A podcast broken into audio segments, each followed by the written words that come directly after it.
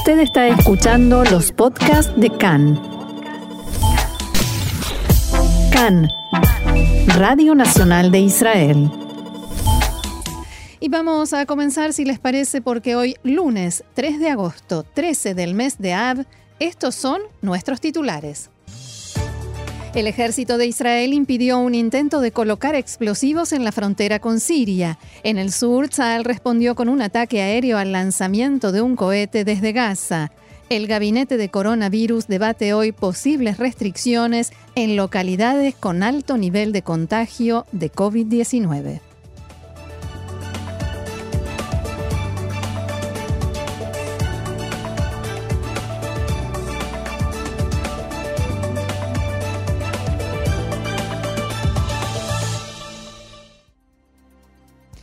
Bien, y vamos entonces al desarrollo de la información, pero vamos primero, en primer lugar, a una de último momento, porque cerca del mediodía comenzó un incendio en el barrio en Karem, en Jerusalén, como consecuencia de la expansión del humo hasta Kfar Shvedi, aldea sueca, que es una institución para personas discapacitadas. El lugar debió, en el lugar debieron evacuar a los residentes a un sitio seguro.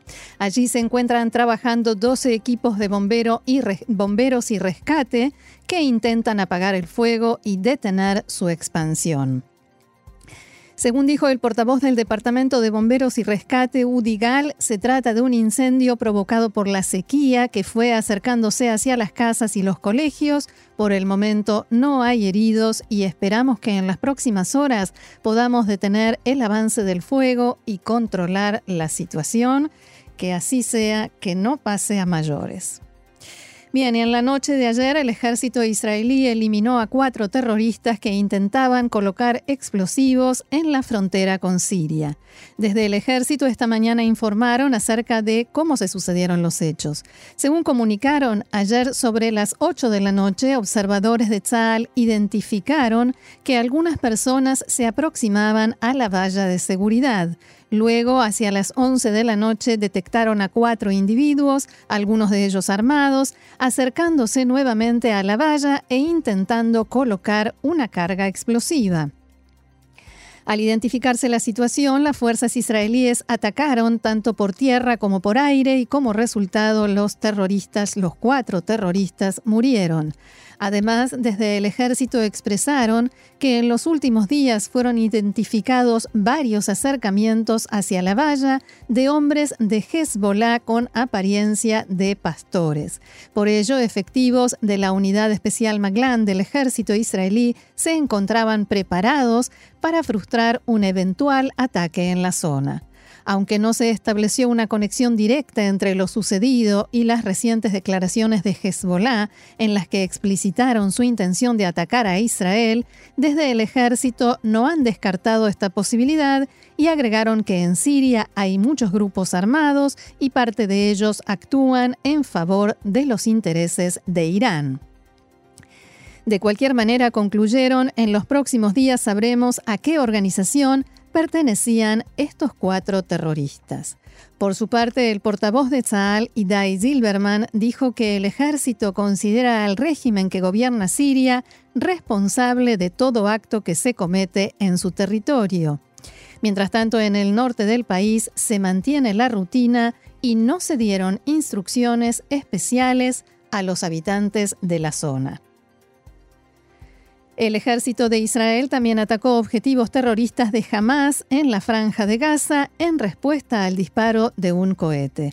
El sistema cúpula de hierro interceptó anoche un cohete, sonaron las sirenas tanto en Sderot como en la zona del Negev y no hubo heridos. Parte de los fragmentos del cohete interceptado cayeron sobre vehículos en la ciudad de Sderot que resultaron dañados. En respuesta, Tzal atacó instalaciones en las que se producía hormigón para luego utilizarlo en las excavaciones subterráneas en los túneles de la organización terrorista. El disparo del cohete se da en el contexto de la asunción del nuevo comandante de la División de Gaza del Ejército de Israel, el general Nimrod Aloni, en reemplazo del general Eliezer Toledano. Según informes, los integrantes de la Jihad Islámica perpetraron este lanzamiento cerca de las 9 de la noche en memoria de Baja Abu al-Ata, quien solía efectuar los ataques a la franja de Gaza a esa hora, uno de los comandantes de la Jihad Islámica que murió en un ataque israelí, era uno de los líderes de este movimiento y fue eliminado por el ejército de Israel en noviembre del año pasado. Hablemos ahora de coronavirus. El Ministerio de Salud informó que el número de enfermos de COVID-19 descendió en la mañana de hoy y es de 25.167. Son 541 los fallecidos, tres más desde la medianoche. Hay 334 pacientes en estado grave, 100 de ellos conectados a respirador. El gabinete de coronavirus se reúne hoy y se estima que impondrá restricciones en localidades con alto nivel de contagio. Siete localidades están definidas en este momento como ciudades rojas, Betarilit, Modiinilit, Elad, Kalansua, Zemer, Taibe y Einmael.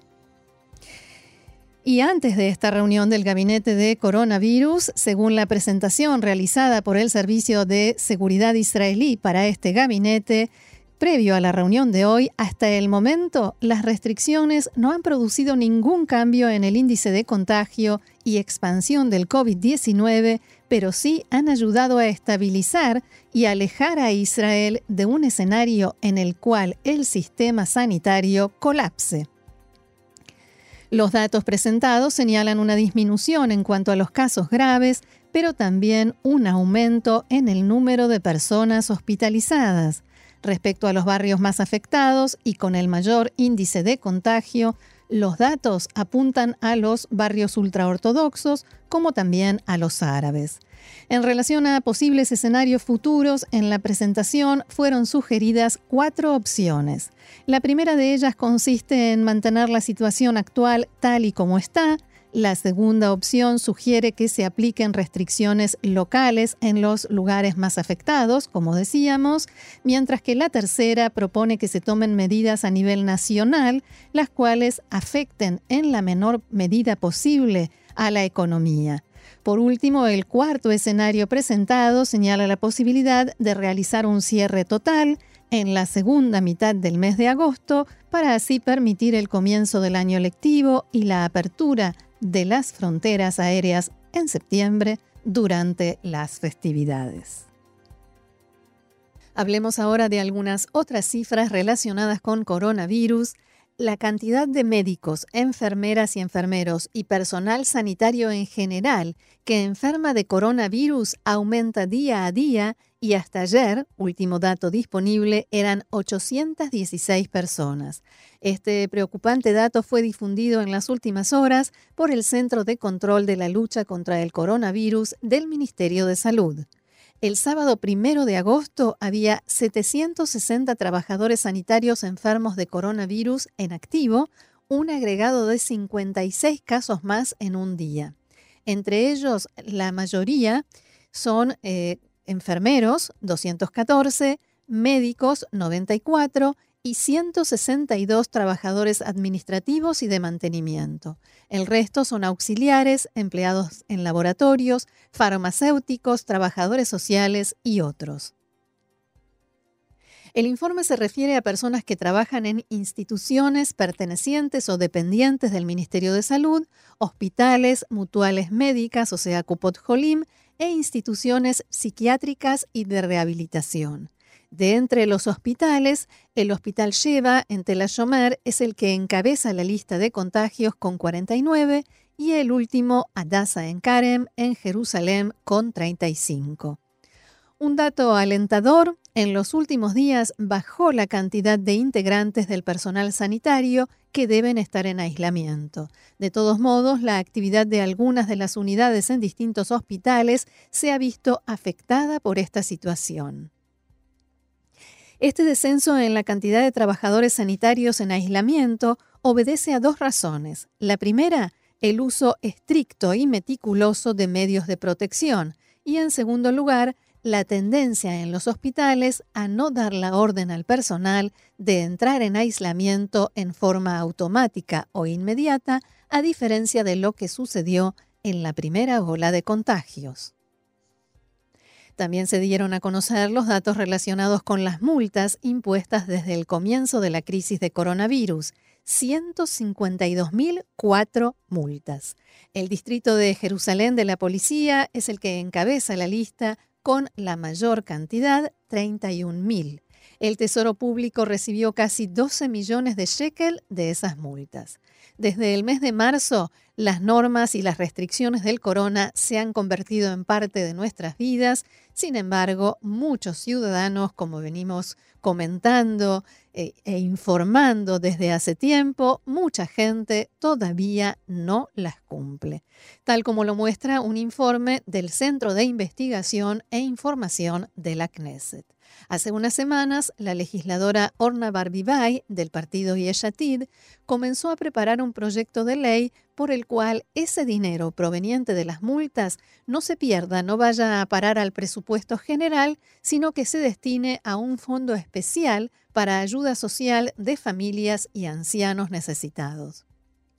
En este marco, Barbibay solicitó datos y el Centro de Investigación e Información de la Knesset preparó este informe que incluye datos desde comienzos de marzo hasta el 22 de julio.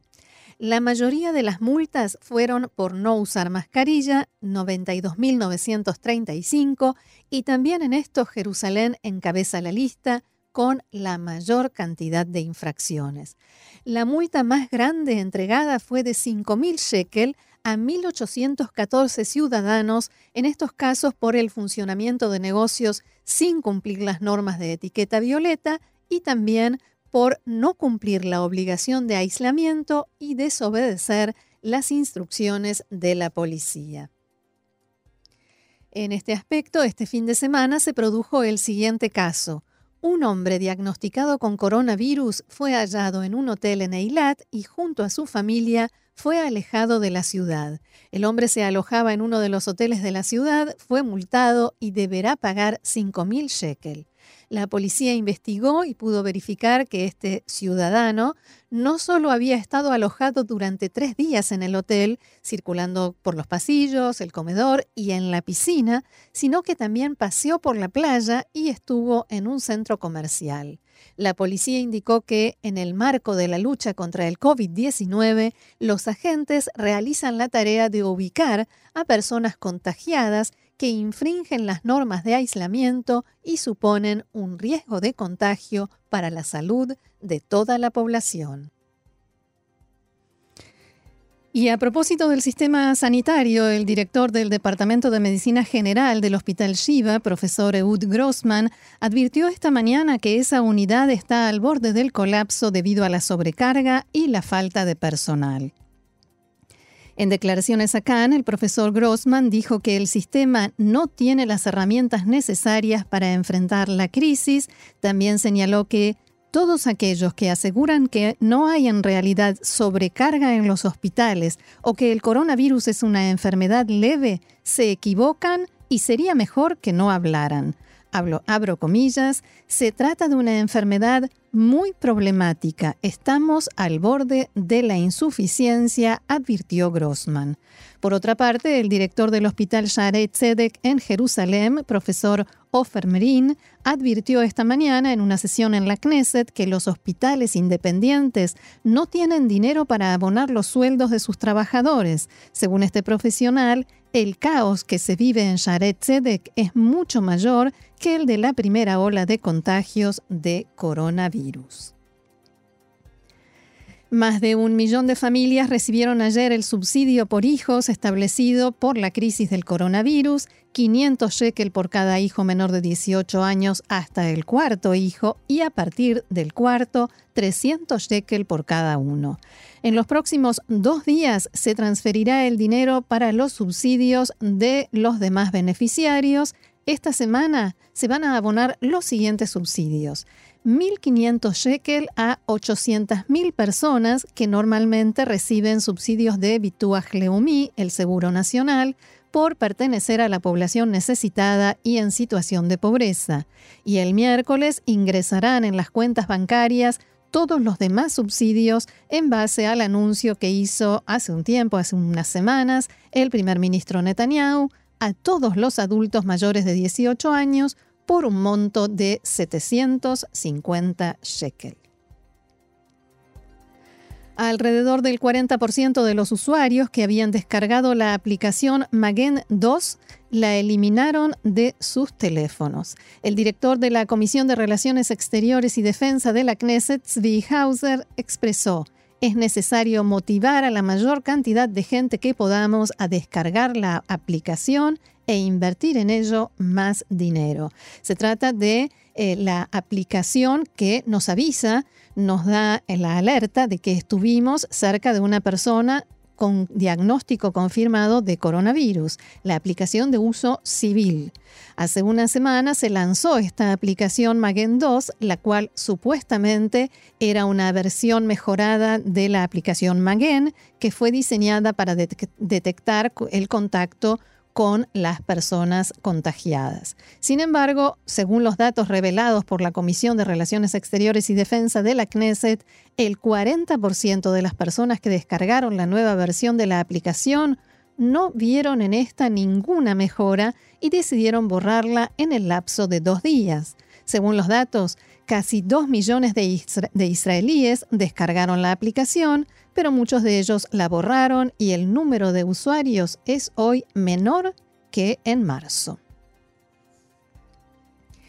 Ronnie Gamzo, quien recientemente fuera nombrado coordinador nacional en la lucha contra el coronavirus, anunció que va a permitir el ingreso de 12.000 estudiantes de yeshivot, escuelas rabínicas, 2.000 estudiantes extranjeros y 5.000 participantes del programa MASA, las instituciones a las que los estudiantes van a llegar se comprometieron a que los estudios tendrán lugar bajo las condiciones de aislamiento. Tanto los estudiantes extranjeros como los de las yeshivot deberán permanecer dos semanas en cuarentena en grupos de no más de seis personas en lugares designados por el Ministerio de Salud. Gamzo resaltó la importancia de que los lugares de estudio se comprometan a cumplir estrictamente las condiciones de, aislamiento y agregó, la violación de las condiciones de aislamiento constituyen implícitamente una infracción de las condiciones de estadía en el país tanto para el estudiante como para las instituciones. Además, en el día de ayer, Gamzo expresó a Khan que en el caso de que los estudiantes extranjeros no se atengan a estas condiciones, se sopesará su deportación y se tomarán medidas en cuanto a la institución, ya sea esta una yeshiva o una universidad.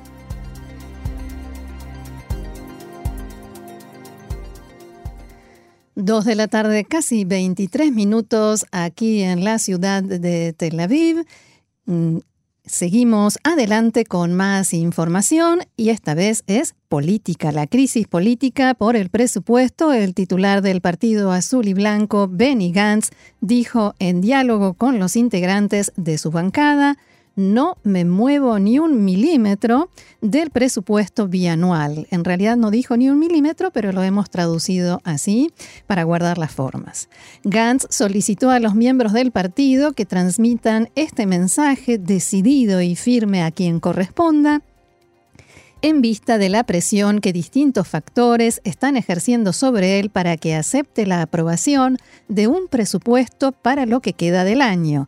El ministro del Interior, Ariel Deri, del partido ultraortodoxo Jazz, está intentando mediar entre las partes en este conflicto que, si no se resuelve en los próximos días, llevará a Israel a una nueva ronda de elecciones. Este fin de semana, Deri se reunió con Gantz y anoche con el ministro de Justicia, Avi Nissan-Koren, también de azul y blanco, y a ambos les ofreció propuestas para que, con algunas concesiones, se pueda llegar a un acuerdo. El jefe de la coalición en la Knesset, parlamentario Miki Zohar del Likud, dijo en la tarde de ayer que las relaciones entre el Likud y azul y blanco son equivalentes a las de una pareja que quiere divorciarse abro comillas, hay una sensación de que ya En unos instantes entramos al rabinato para firmar el divorcio. No importa qué hagamos, esto se está por terminar entre nosotros y azul y blanco. Zohar señaló que hay diferencias muy grandes entre los dos partidos en muchos temas y cuestiones ideológicas y por ello la coalición no funciona. En este tema, el ministro de Hacienda, Israel Katz, declaró que si bien el acuerdo de coalición establece que se aprobará un presupuesto bianual, la preparación de un presupuesto así lleva meses. Según dijo Katz en diálogo con Khan, el presupuesto anual ya está preparado y el bianual es inviable, también por el hecho de que la epidemia de coronavirus genera cambios muy rápidos en el terreno y necesitamos estar preparados para adaptar el presupuesto a las circunstancias. Eh, también el ministro Firakunis, al igual que Katz, perteneciente al partido Likud, aseguró que si Azul y Blanco acepta el presupuesto anual, eso alejará las elecciones y traerá estabilidad. En tanto que el ministro Joas Hendel de la bancada Jerez dijo que no se puede permitir que haya elecciones en este momento y que no ve cómo los ciudadanos podrán enfrentar esta epidemia electoral en sus palabras. Hendel aseguró que las elecciones no traerán estabilidad, sino solo más elecciones que costarán muchísimo dinero que la ciudadanía israelí ahora necesita. Según este ministro y parlamentario, el rol de los líderes es calmar los ánimos, respetar e impedir el odio gratuito en las calles. Nuestros líderes, dijo, no hacen esto lo suficientemente bien. Todos tenemos responsabilidad en este sentido y esto me quita el sueño más que cualquier otro tema de actualidad, palabras de Joas Hendel. Respecto al presupuesto nacional, Hendel dijo que, a pesar de que el primer ministro Netanyahu insiste en un presupuesto para lo que queda del año, no hay un solo economista hoy que esté de acuerdo con él. Todos los empleados, los profesionales del Ministerio de Hacienda dicen exactamente lo contrario. No es algo que sirve a los intereses del país y además contradice lo firmado en el acuerdo de coalición. Y más política. Parlamentarios de los partidos ultraortodoxos dijeron a Khan que el titular del partido Abodá, Amir Pérez, comenzó a mantener conversaciones intensivas con ellos para convencerlos de que lo elijan como próximo presidente de Israel. Según estos legisladores, Pérez dijo abiertamente que tiene intención de presentar su candidatura a ese cargo. A pesar de que lo ha desmentido en varias ocasiones, legisladores ultraortodoxos aseguran que Amir Pérez ha comenzado a fijar una gran cantidad de reuniones con distintos factores para tratar este asunto y en esos encuentros explica que él es el único que podrá unir al pueblo, preservar la oficialidad y también argumenta que él es aceptado por la mayoría de los partidos políticos. Quien ha regresado a los pasillos de la Knesset y es visto allí cada vez más seguido es el exministro y exparlamentario Itzhak Herzog, en la actualidad presidente de la Agencia Judía para Israel. Herzog también está llevando a cabo conversaciones con legisladores y verifica sus posibilidades de ser elegido como próximo presidente. Su padre, recordemos, Jaime Herzog, fue presidente y su abuelo, rabino principal de Israel. Las elecciones presidenciales están previstas para junio de 2021, cuando finaliza el periodo de siete años del presidente Reuben Rivlin. La fecha exacta de las elecciones será fijada por el presidente de la Knesset número 23, si es que todavía sigue vivita y coleando, y en ese día los parlamentarios se reunirán en el Pleno y votarán en forma secreta, detrás de un biombo, a quien eligen como presidente número 11 del Estado de Israel. Desde la oficina del ministro Pérez difundieron un comunicado que indica, abro comillas, Amir Pérez está completamente ocupado en trabajar en pro de los ciudadanos israelíes que están inmersos en una crisis económica y social muy grave.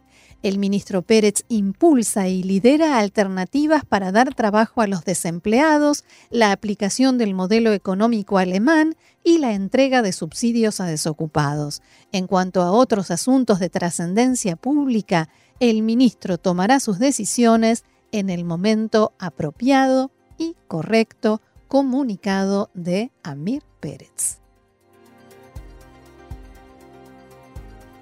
Y el juzgado de paz de Jerusalén ordenó a Yair Netanyahu que retire, borre el mensaje en Twitter en el que llamaba a ir a las casas de algunos de los líderes de las protestas contra su padre, Benjamin Netanyahu, junto con sus datos personales y domicilio.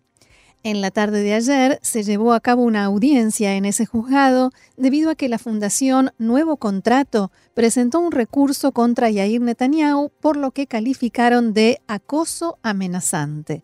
La Fundación Nuevo Contrato es la que organiza las manifestaciones contra el primer ministro Netanyahu bajo el lema Crime Minister en lugar de Prime Minister y exigen su renuncia por el juicio y las causas de corrupción de las que está acusado. Este viernes, la ONG presentó el recurso contra el hijo del primer ministro Netanyahu, Yair, debido a que difundió en Twitter los datos personales, dirección y número de teléfono de los miembros de la dirección de la fundación y llamó a la gente a ir a sus casas. Los miembros de la dirección y en general de la ONG aseguran que a partir de ese momento comenzaron a recibir amenazas, tanto ellos como sus familias. Uno de los tres directivos que presentaron el recurso en nombre de la fundación, el abogado Gonen Benitzhak, decía lo siguiente en diálogo con Khan. En primer lugar, se puede manifestar, está permitido. También Yair Netanyahu puede, pero es interesante que él llama a la gente a salir, a otros. Él no sale. Pero lo que él hizo no fue llamar a la gente a manifestar contra nosotros, sino a que vengan a nuestras casas. Hace una semana hubo una manifestación de activistas de derecha junto a mi casa y está muy bien, yo estoy a favor, pero ellos entraron a mi casa, al patio, golpearon la puerta y solo los niños estaban adentro. Ese no es un comportamiento adecuado. Yo protesto desde hace mucho tiempo, nunca entré en la casa de nadie. אה, ההזמנה הזו של יאיר נתניהו, אנחנו מאותו רגע שהוא A partir de esa invitación de Yair Netanyahu, seguía Gonen Benitzhak, desde el momento en que él publicó no solo nuestras direcciones, sino también nuestros números de documento de identidad y otros datos personales, recibimos un sinfín de amenazas, como que vendrán a nuestras casas y las quemarán, amenazas a nuestras familias, acoso por teléfono sin cesar. Eso de que Yair Netanyahu invitó a algunas personas a manifestar es sencillamente una mentira. Él invitó a la gente de sus patotas de derecha a que vengan a buscarnos. Algunos de los miembros de la ONG ahora tienen custodia por intentos de atacarlos. Durante la audiencia, la jueza Dorit Feinstein, vicepresidenta del tribunal, estableció que incluso si esos datos están expuestos al público, la acción de Yair Netanyahu constituye acoso amenazante abro comillas, la publicación junto con el pedido es algo que definitivamente puede perturbar la tranquilidad, la vida y la privacidad de los afectados. También dijo que Netanyahu se mostró indiferente a esa posibilidad, vio que algunos de sus lectores en Twitter llamaban a cometer actos de violencia y no los rechazó. Abro comillas nuevamente, no alcanza con que su representante legal argumente en la audiencia que él está en contra de toda violencia, cuando al mismo tiempo no sabe explicar por qué su cliente no borró el tuit de inmediato cuando vio las reacciones violentas, decía la jueza y agregaba, en vista del hecho de que Netanyahu no pudo dar explicaciones en la audiencia sobre sus intenciones en el tuit, no frenó a los lectores que llamaban a violencia y no retiró el mensaje a pesar del discurso violento que generaba, existe la sospecha de que volverá a acosar a los denunciantes y atentará tanto contra su privacidad como así también su tranquilidad. Netanyahu reaccionó con una serie de mensajes en Twitter en los cuales escribió, entre otras cosas, básicamente la jueza dijo que debo retirar el tuit y ya lo hice es un tuit en el que publiqué una foto de pantalla del registro de organizaciones no gubernamentales, algo que está disponible para todo aquel que lo busque en Google. La jueza no prestó atención ni tuvo en cuenta todo el material que el abogado Yossi Cohen le presentó sobre llamados a asesinarme, y no parecía que eso le interesara en lo más mínimo palabras de Yair Netanyahu.